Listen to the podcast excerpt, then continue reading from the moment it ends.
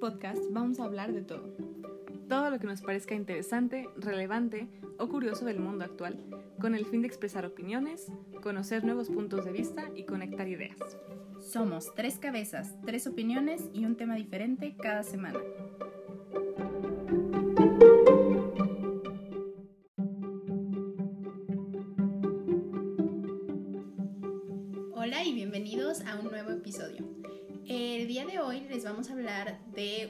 Que ya habíamos comentado en episodios anteriores, que son los cultos, pero vamos a retomar con algunos otros que nos llamaron la atención y que creemos que pueden interesarles también.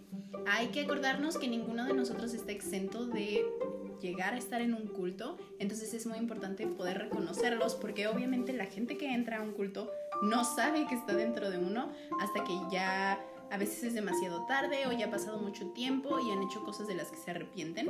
Así que nos parece un tema muy interesante. Vamos a empezar hablando de algunos de celebridades, porque sí, las celebridades algunas también han estado dentro de cultos o han tenido sus propios cultos. Y bueno, creo que esta adoración que tenemos todos hacia, no sé, ciertos deportistas, ciertos artistas, eh, pues generalmente es sana, pero a veces se puede propasar y a veces incluso ellos mismos pueden aprovecharse de sus fans y llegar a hacer cosas que pues no están bien. Entonces vamos a empezar con esto el día de hoy y esperemos que les guste.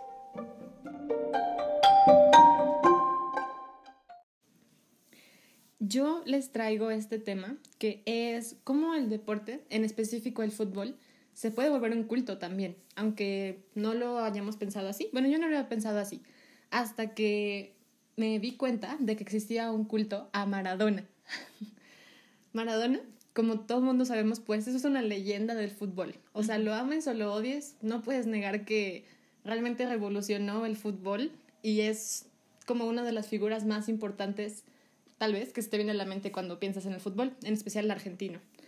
Este, estaba leyendo, estaba escuchando como una investigación de la UNAM, donde dijeron exactamente cuál es la línea que se cruza o dónde está como que la barrera entre el amor o la pasión al deporte y el fanatismo.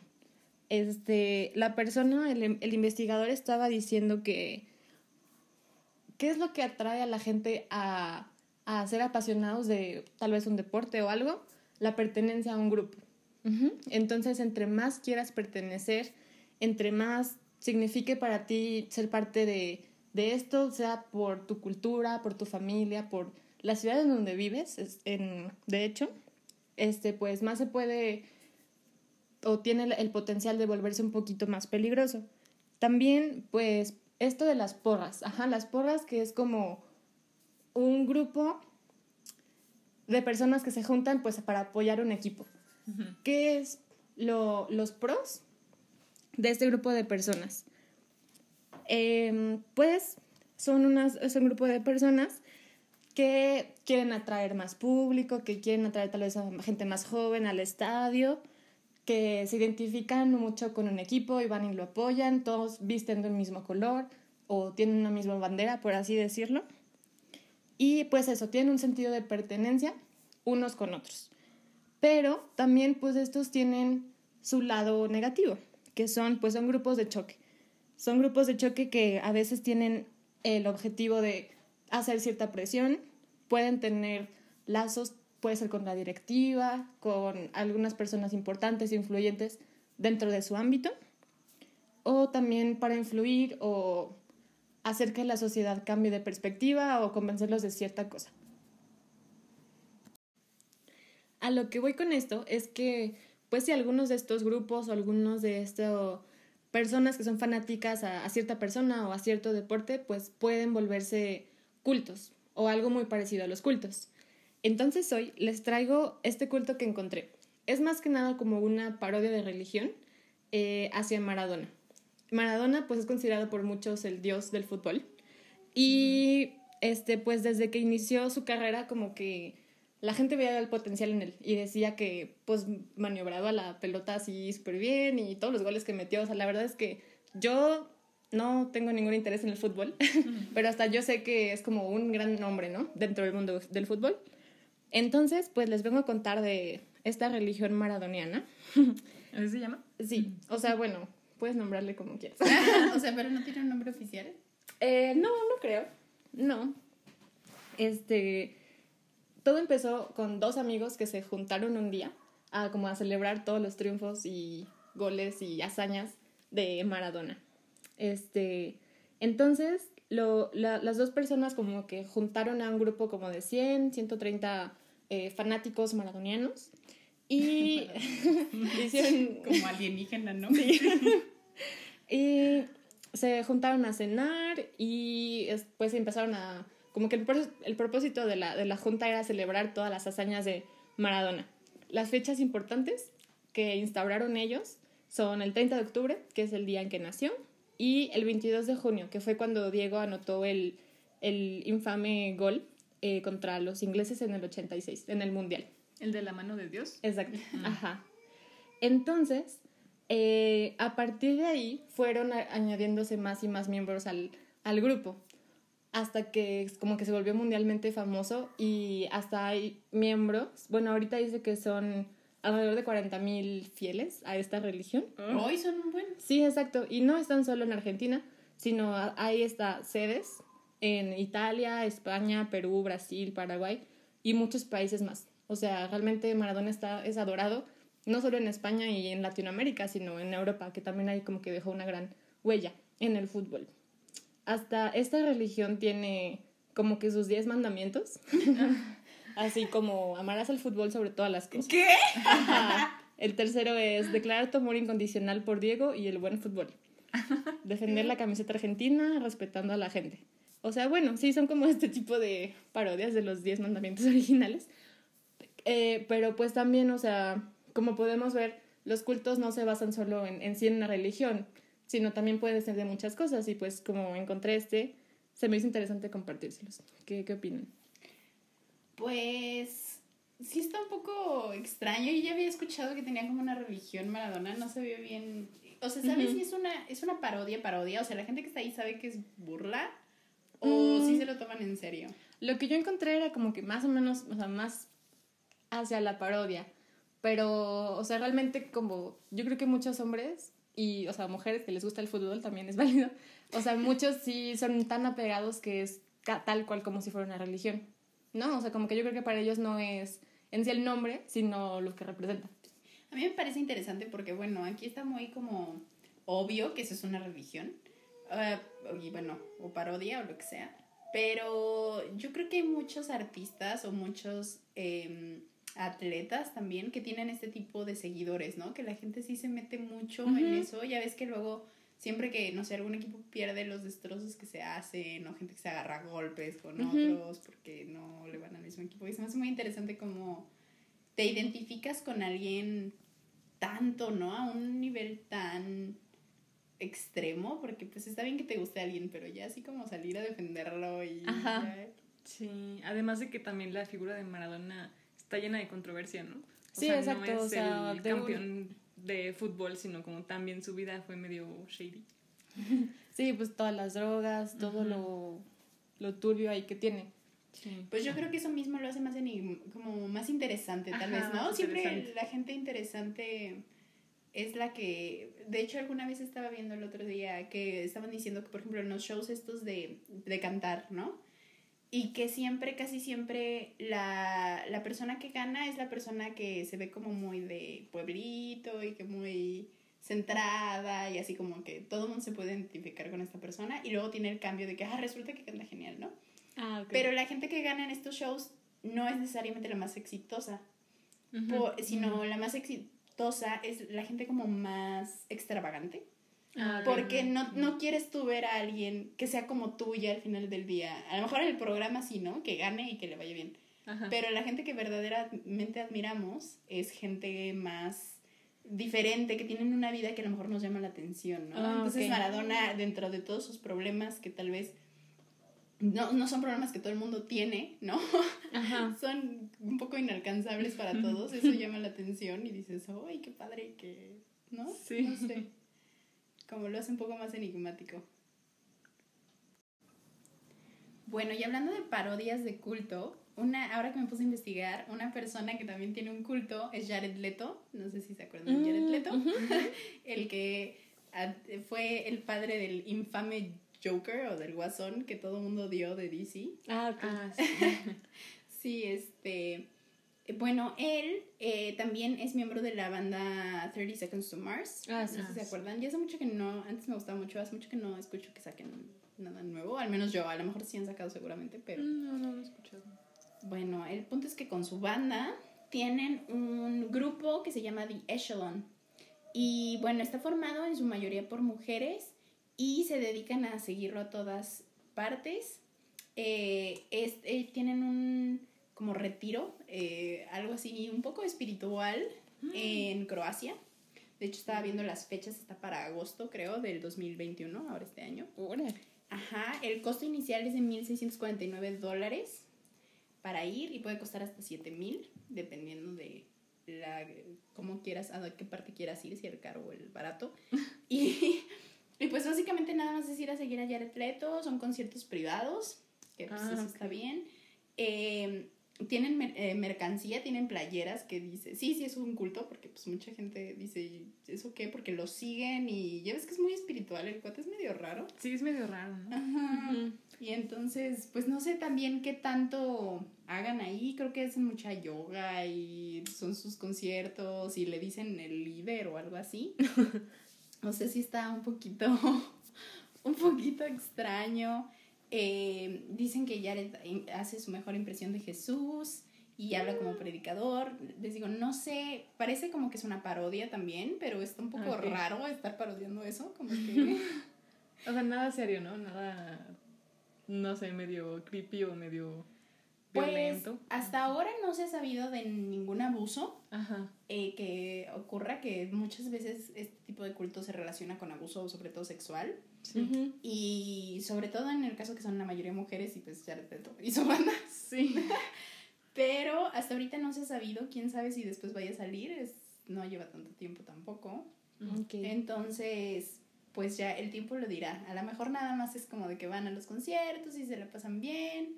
Eh, y siguen a Jared Leto y todo el mundo sabe que es como una broma. Porque, digo, que vayas a un concierto y que vayas a Croacia, pues bien por ti, ¿no? Ajá. Pero que eso de que lo siguen y que lo llaman el profeta y no sé qué, eso sí ya está raro. Sí, sí. Yo creo que en sí él sí tiene como una aura de rareza alrededor de él, ¿no? O sea, también por los papeles que elige hacer.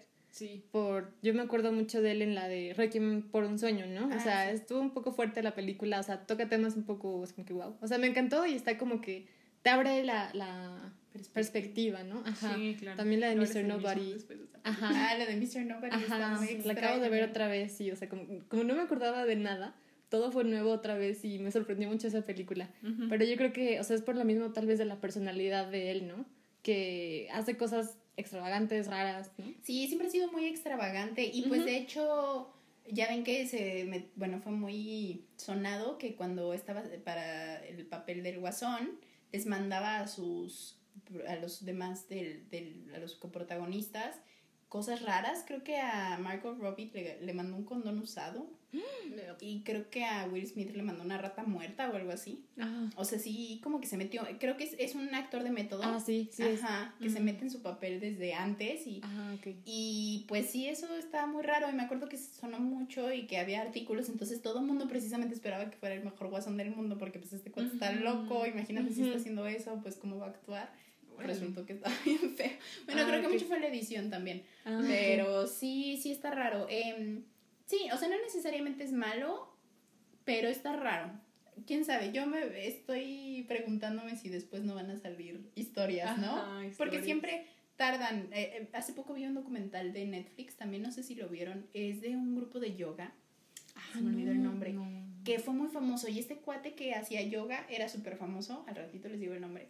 Y, y tenía sus retiros también. La gente, o sea, era un dios para ellos, ¿no? Que tenía una forma diferente de hacer yoga. La verdad, yo no sé mucho de yoga. Pero una forma diferente. Ahí está el documental en Netflix. Y al principio todo el mundo de, wow, este cuate es genial, es un líder, es un gurú, bla, bla, bla. Y después, años después, salió que pues ah, hubo muchos casos de abuso sexual por su parte. Entonces, pues sí, no necesariamente siempre salen ese día, ¿no? Entonces, Sí, vamos sí, a ver. ya si- veremos. Ajá, ya veremos. Igual es solo como buena propaganda para la banda, ¿no? O sea, así como, uff, yo estoy en este grupo muy selecto que, no sé, tienen contacto más directo con los artistas y tienen conciertos privados. o sea, no Pues sé, igual definitiv- es solo buena, buena publicidad. Sí, pues definitivamente le sacan dinero. O sea, les digo, eso de el más barato de 1.649 Sí, dólares, sin contar ni transporte, sin contar cómo vas a llegar ahí, o sea, es nada más por estar ahí. Y, y el hecho de que la mercancía dice, ah, bueno, dice, yes, this is a cult, o sea, sí, Ajá. esto es un culto en sus camisas y así. Entonces, o sea, sí se ve como que se dan cuenta que se ve raro, Ah. ¿sabes? Que no están como completamente perdidos, que dicen, no, claro que no. Ajá. Pero igual, quién sabe, ¿no? A lo mejor nada más es como una broma o igual no. Igual se me hace raro como que bromear con ese tipo de cosas. Es fácil que se te pase la mano, creo, no lo sé. Oh. Sí, podría ser. Bueno, y hablando de cultos de celebridades, mientras estaba investigando también vi The Smallville, no sé si recuerdan esa serie. Ah, sí, sí, sí, nos tocó. Sí, ah, bueno, yo nunca la vi, la verdad. Eh, recuerdo que mis primas la veían, fue muy famosa. Tuvo como mil temporadas, ¿no? Sí. Bueno, la actriz Alison Mack, creo que era Chloe Mm, ah, sí. así. Ajá, la güerita. Ella estuvo mucho tiempo en un grupo, bueno, por esto se supo, no se supo por ella, de hecho ella era parte de, de este culto, era una de las meras meras, de los top. Oh. Eh, se metió con, se llama Nexium, este culto, y bueno, lo empezó Keith Raniere, me imagino que así se pronuncia, en 1998, eh, eh, en, Alba- en Albany, en Nueva York. Y bueno, se describían como una comunidad guiada por principios humanitarios que busca empoderar a las personas y responder preguntas importantes sobre lo que significa ser humano. Ok. Entonces, este cuate, he visto algunas entrevistas con él, sí se ve que tiene el ego bien arriba, eh, que creo que es muy inteligente. La verdad es que hay entrevistas incluso con esta chava, con Alison, y según ellos como que hablan de cosas muy profundas. La verdad es que yo dije, pues, no están diciendo nada. Pero bueno, como que son palabras complejas, entonces igual te hacen menso, ¿no? Un rato. El punto es que ellos vendían programas de éxito ejecutivo, les llamaban, que eran estrategias para, em, para que los participantes superaran sus creencias limitantes, sus miedos, sus ansiedades y ya saben, lo del que tuvieran todo su potencial, ¿no? Que hicieran todo bien. Eh, duraba cinco días y costaba 2.700 dólares. ¿Cuánto, cuánto? 2.700. ¿Por cinco días? Sí, Oh, y pues Dios. no creo que te enseñaran mucho, la verdad. Ajá. Em, desde 1998 hasta 2018, que fue cuando se acabó, porque ahorita está en la cárcel, ahorita les voy a contar. 16.000 personas tomaron el curso y tenía sedes en Estados Unidos, en Canadá, en México y en Guatemala. O sea, aquí en México también, de hecho, aquí fue donde lo atraparon. Ah, Y pues incluso el Dalai Lama fue a uno de sus, pues como de sus conferencias. Entonces eso les dio Ah, muchísima ok. credibilidad. Y Sí. esta chava, Alison, sí tenía muchísimas entrevistas en donde hablaba muy bien del grupo, que era así como, ya saben, de autoayuda, que para ser mejor persona, lo de siempre que dicen todos los cultos. O sea, no se Ok. veía nada mal al principio, igual eh, por afuera. Pero después llegó una chava, Sara Edmondson, que era una actriz y también estaba en este grupo. Y pues llegó con el departamento de, de la policía ahí en Estados Unidos y les contó eh, todo lo que le habían hecho hacer.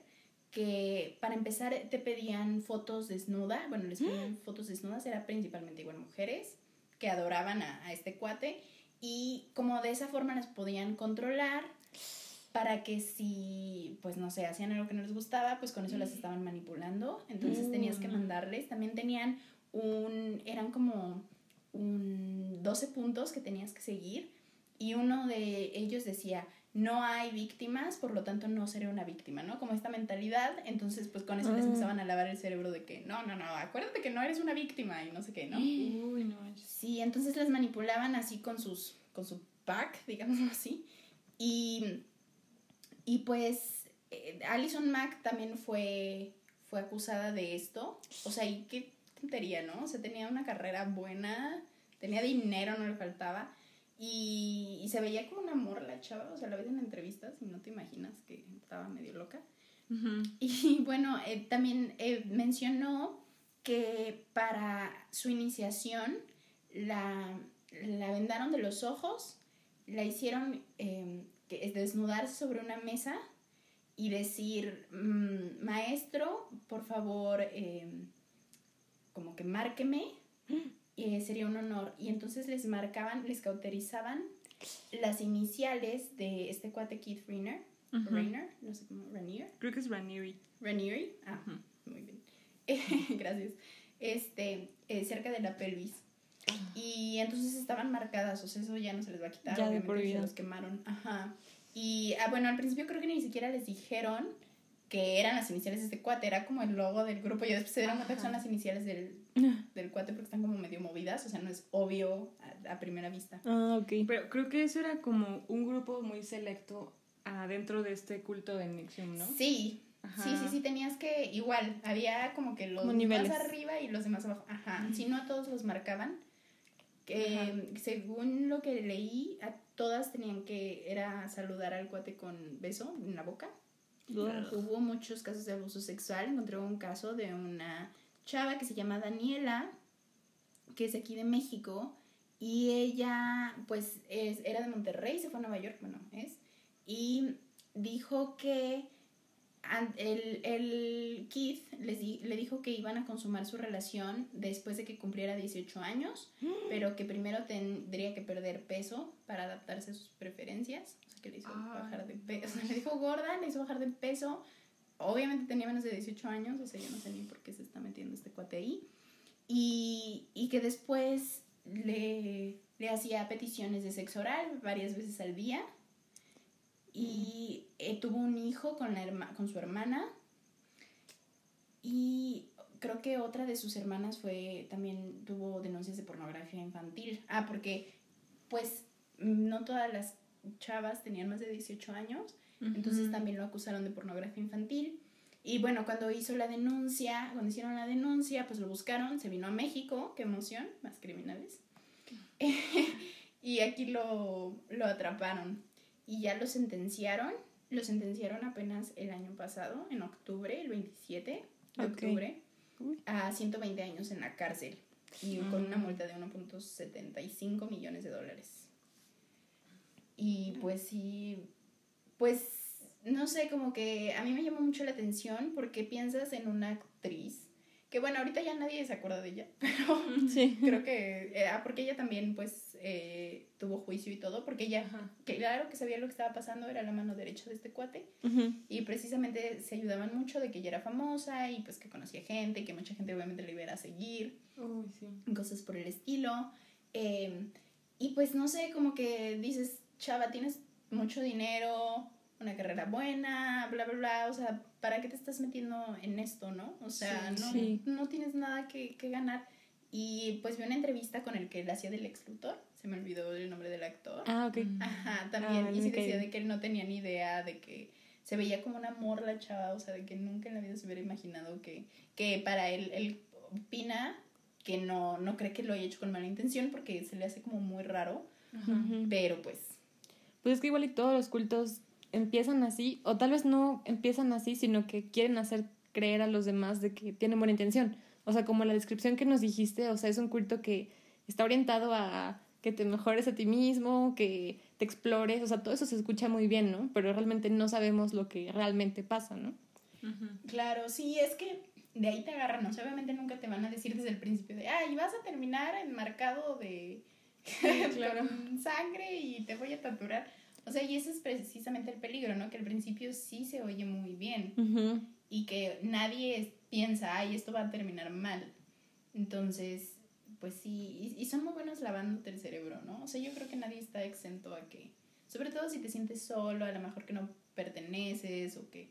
Sí, claro, son personas vulnerables, tal vez que han perdido como el rumbo, necesitan un Sí. sentido de pertenencia. Sí.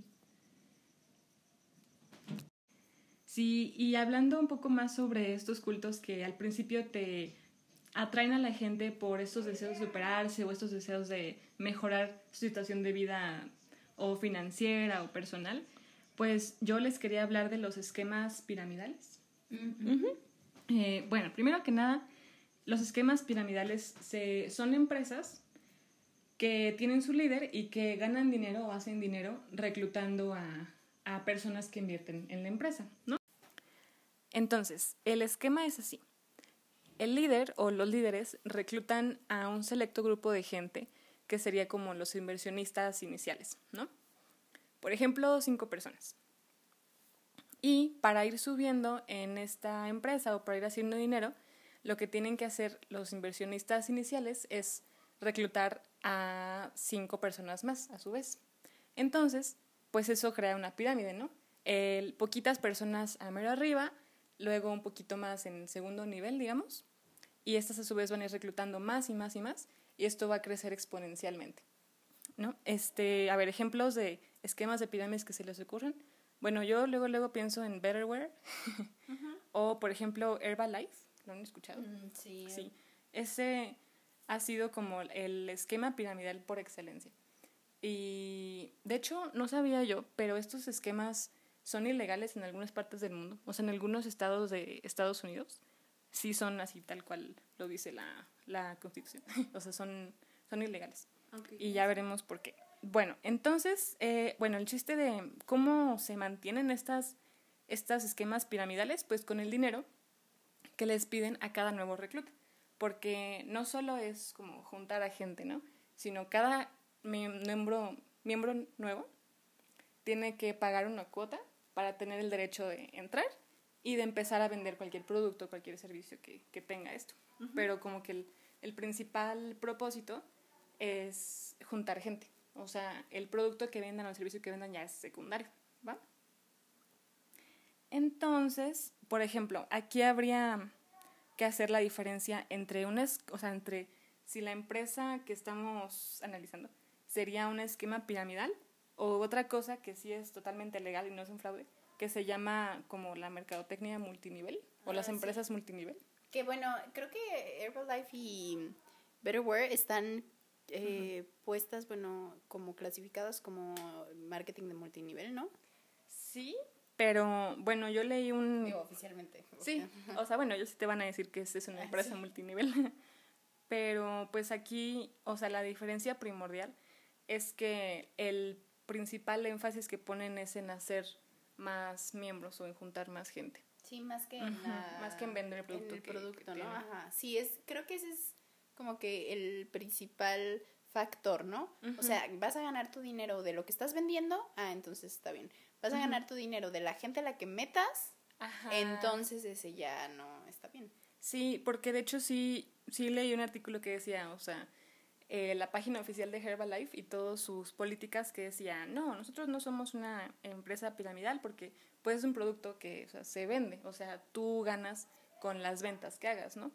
Pero no, porque cada vez que un miembro que tú ayudaste a reclutar eh, compre producto o, o sí, o consume el producto, el que lo invitó tiene una remuneración económica. Entonces ahí está favoreciendo que la gente diga, ah, voy a meter y meter y meter y así se va generando todo este dinero. Además, decía que el 80% de toda la gente que está adentro de la empresa no va a ganar ni un centavo de lo que invirtió. O sea, ah, las máximas ganancias se quedan en, en, las, pues en los pisos de mero arriba. Sí, ese es el problema, ¿no? Que tanta gente que hay y mucha gente, pues incluso pierde dinero, que es el problema, porque te piden, tienes que comprar, te dicen que compres mucho para que tengas en stock para que tengas ahí para cuando vendas y no vendes y ya todo lo que invertiste y una vez que invertiste ya no quieres perder porque si ya invertí todo esto, entonces mejor le sigo metiendo, ¿no? Exacto, y ahí se quedan. Y de hecho, pues el punto final de, las, de los esquemas piramidales es que son empresas no sostenibles. O sea, tarde o temprano van a colapsar. ¿Y por qué colapsan? Porque, pues como decíamos, es una progresión exponencial que, o sea, que eventualmente pues no va a alcanzar ni toda la población para que cada, para que cada miembro nuevo reclute a, a, más miembros, ¿no? O sea, eventualmente no va a alcanzar la población de una, de una ciudad, ponle tú, para juntar nuevos reclutas. Entonces, pues ya no hay dinero, ya no hay a quién reclutar, ya no hay cómo hacer dinero y entonces estas empresas colapsan. no lo había pensado yo así. También supongo que como te dicen que por cada nuevo recluta te dan una comisión a ti, como eso que comentabas de que por cada producto que la gente que tú reclutes eh, te dan un poco de comisión a ti, pues igual y de seguro tampoco alcanza el dinero en el mundo para alcanzar a pagarles a todos sus comisiones, ¿no? O sea, como llega un punto en el que ya todo el mundo llega al nivel de que mega superstar diamante. y entonces, o sea, si todo el mundo va avanzando, avanzando y avanzando, pues, o sea, ¿cuándo para, no? O sea, de seguro siempre te van a enamorar con, mira, este nuevo nivel que puedes alcanzar, este nuevo logro desbloqueado. Entonces, igual y también es por ese lado insostenible. Sí, exacto. Hay muchas razones por las que estas empresas son insostenibles. Y también les traigo algunos tips para ver si las empresas en las que pudieran ustedes invertir eh, pudieran ser esquemas de pirámides. Okay. La primera es, ¿tiene un límite de tiempo eh, o es como una oferta muy llamativa el hecho de que te metas, por ejemplo, eh, solo hoy o actúa ahorita, una última oportunidad, métete a esta eh, oportunidad de negocio única o así, o sea, como que es la urgencia de ya, necesitamos reclutarte y únete. Ah, bueno, al respecto yo quería comentar que eso hacen mucho también para venderte cosas por internet, que te dicen, bueno, no sé si se han metido páginas de que lo compras ahora y te cuesta tanto y si no te va a costar más y te ponen ahí, pero ya se va a acabar justo la oferta, llegaste en el último minuto, básicamente. Sí, sí los comerciales en la tele, ¿no? O sea, yo siempre me, me, preguntaba cuando era más chica como de, ¿cómo sabe la tele qué hora es? Porque decía como, en los siguientes 30 minutos, si no llamas, o, si llamas en los siguientes 30 minutos, te cuesta con un descuento mega grande, ¿no? Ajá, pero pues es justo eso, ¿no? O sea, ¿cómo sabes tú qué hora es? O sea, la tele, como es un horario programado, yo, yo pensaba, ¿cómo sabe la tele qué hora es ahorita en mi casa, no?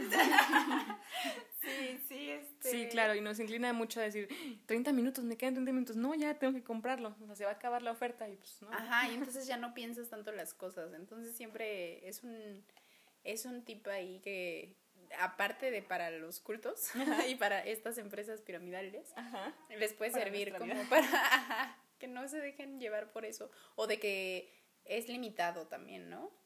sí, Y si no lo compras ahorita se va a acabar. También sí, sí, muchas veces no es cierto. Último departamento, ¿no? Y quedan como 400 mil en esos bloques. Ajá, pues no, nada que ver. Bueno, la segunda cosa es que promete muchísimo dinero y muchísimas, em, pues no sé, premios o gratificaciones, ¿no? Este, pues como todos sabemos, o sea, bueno, yo no soy empresaria ni nada, pero, o sea, yo me imagino y, lo he visto en mi experiencia con otra gente que, o sea, poner un negocio, empezar un negocio es difícil. y por muy bien planeado que puedas tener las cosas o por tantas ganas que le pongas, pues no siempre te va a ir bien, ¿no? Entonces, pues también esto es un poquito, o sea, que manipula un poquito la mente. O sea, pues ninguna empresa te puede prometer tantas ganancias y tanto dinero así de fácil, ¿no? Sí, y también que no te den tanta información, ¿no? Que nada más te dicen, vas a ganar, porque por ejemplo en Facebook, no sé si han visto, a mí en Facebook a cada rato me sale de que trabajo desde tu casa, gana bien, Ajá. mándame inbox, ¿no? Y entonces se oye muy atractivo, pero también dices, no me estás diciendo nada con esa información. Y, y pues sí se oye como una trampa, pero siempre ves, bueno, yo siempre veo los comentarios de que mil personas poniéndole yo, porque pues claro que se oye bien, pero uno pensaría que ya para ahorita se sabe uno los trucos de esta gente y pues la verdad es que no, todavía falta como que darle más información a, la gente para que no se estén metiendo en esto, porque pues claro que suena muy atractivo. sí. y, y, pues están buscando por todos lados a ver quién, cae. Ajá. Y por último, eh, el último tip sería que no te deberían a ti cobrar por tu como entrar a este, a este esquema y poder tú vender los productos. O sea, tú estás pagando una cuota de inicio, nada más por el, eh, por el derecho, digamos, de poder distribuir más productos, ¿no? Entonces ahí son como tips para que no caigan en eso. Sí, exacto, como las empresas productoras de cualquier cosa, pues ellos no les cobran ninguna mensualidad ni anualidad a sus distribuidores, ¿no? O sea, realmente este es el único tipo de empresa que hace eso. Que cobra por eso. Claro, en ningún lado te van a cobrar por trabajar, ¿no? O sea, el punto es que te paguen por trabajar, no Sí, que te sí, cobren. sí. Bueno, y nada más para aclarar que yo conozco gente que ha vendido o que vende todas esas cosas de Betterware o de Herbal Life, iba a decir Herbal Essences, este, y, y no necesariamente es como que son personas malas o que son personas tontas, sí hay gente que gana dinero de ahí, o sea, sí puedes como que llevarte tu dinerín, no es algo de lo que vas a vivir, es difícil como que ya de plano vivir de eso, y si te enfocas como a vender, porque creo que Betterware, por ejemplo, no te pide un, bueno, te pide un mínimo, pero creo que hay gente que sí lo vende fácil, la verdad son productos buenos. Este, sí, Sí. hay cosas que sirven ahí. Herbalife, eh, sí, ya está un poquito más en la rayita, pero pero va, o sea, lo que vamos es que no necesariamente eso quiere decir que ya te vas a ir a la pobreza o de que Ajá, y que estamos demonizando estos, estas empresas, ¿no? O sea, que entendemos que, digo, si son empresas rentables, por ejemplo, yo también, o sea, en Betterware yo tengo mil cosas en mi casa. y, o sea, digo, yo creo que sí es una empresa buena en el sentido de que sí te ayuda como que a crecer, o sea, no tienes que tú, digo, o sea, sí tiene elementos así de que pues reclutas a más gente, pero, o sea, digo, el punto de toda esta charla no es como... eh, ponerles Quítense los cuernos ajá, Ajá, sí, sí, ajá. sí. Sí, no digo, nada más tener los elementos y las herramientas para identificar eh, posibles fraudes. Claro, no, y sobre todo lo más importante con este tipo de empresas es que si sabes que no te está yendo bien, no estás vendiendo lo suficiente, pues mejor decir, ya me voy a salir, a tú comprar las cosas y gastar tu dinero. Ese es verdaderamente el, el inconveniente. O sea, si, si estás vendiendo, te digo, yo conozco gente que vende y pues la verdad, te digo, no es que se han hecho ri- ricos de ahí, pero pues sacan algo de dinero extra y está súper bien. Pero ya si no estás vendiendo y que tú empieces a pagar cosas o que te empieces a enfocar también demasiado en en nada más conseguir gente, más ajá. gente, ajá, entonces ahí sí ya, ya no tanto. Y estas empresas además se podrían caracterizar ma- un poco más como eh, marketing de multinivel, porque sí hay un producto. Ya las que son de plano puro pagar por nada y, y eso sí es una pirámide hecha y derecha y esas sí son ilegales, así que ahí sí no ni cerca se metan. Ok, me viene a la mente la noticia que hace poquito salió aquí en San Luis, pero bueno, no me acuerdo del nombre, ni si era arquitecto o ingeniero, yo qué sé. Un chavo que literalmente defraudó a mucha gente y los invitó a aportar cierta cantidad de dinero para eh, construir como una, una torre, creo que era de departamentos de lujo. Y al final, pues resultó que se fugó con el dinero, o sea, no les pagó lo que las personas le habían prestado o le habían invertido. Y ahorita está como. Eh, Prófugo. ándale, prófugo de la justicia. Igual y, o sea, ahí sí. Ya con todos los datos que tenemos y con nuestro sentido común también deberemos como ser un poquito más selectos con a qué cosa le metemos nuestro dinero, a qué cosa le, le metemos nuestro patrimonio y pues tener un poco más de cuidado. Claro, y sobre todo todo lo que te ofrezca algo muy bueno para ser verdad, probablemente no es verdad. Exacto. O sea, si suena muy fácil, así de nada más dame 50 mil pesos y te voy a regresar a 200 mil, lo más probable es que no sea cierto, suena demasiado fácil, ¿no? Entonces sí hay que tener, sí hay que ser escépticos y tener mucho cuidado.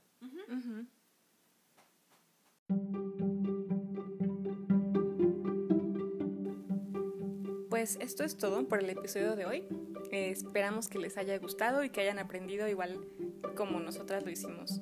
Eh, yo la verdad no tenía ni idea de, digo, de tan extenso que puede ser este tema de los cultos, no solo en, las religiones o no tanto en cosas tan pesadas como lo que ya habíamos discutido la otra vez, sino pues dentro del fútbol o dentro de cosas más de la vida diaria para nosotros.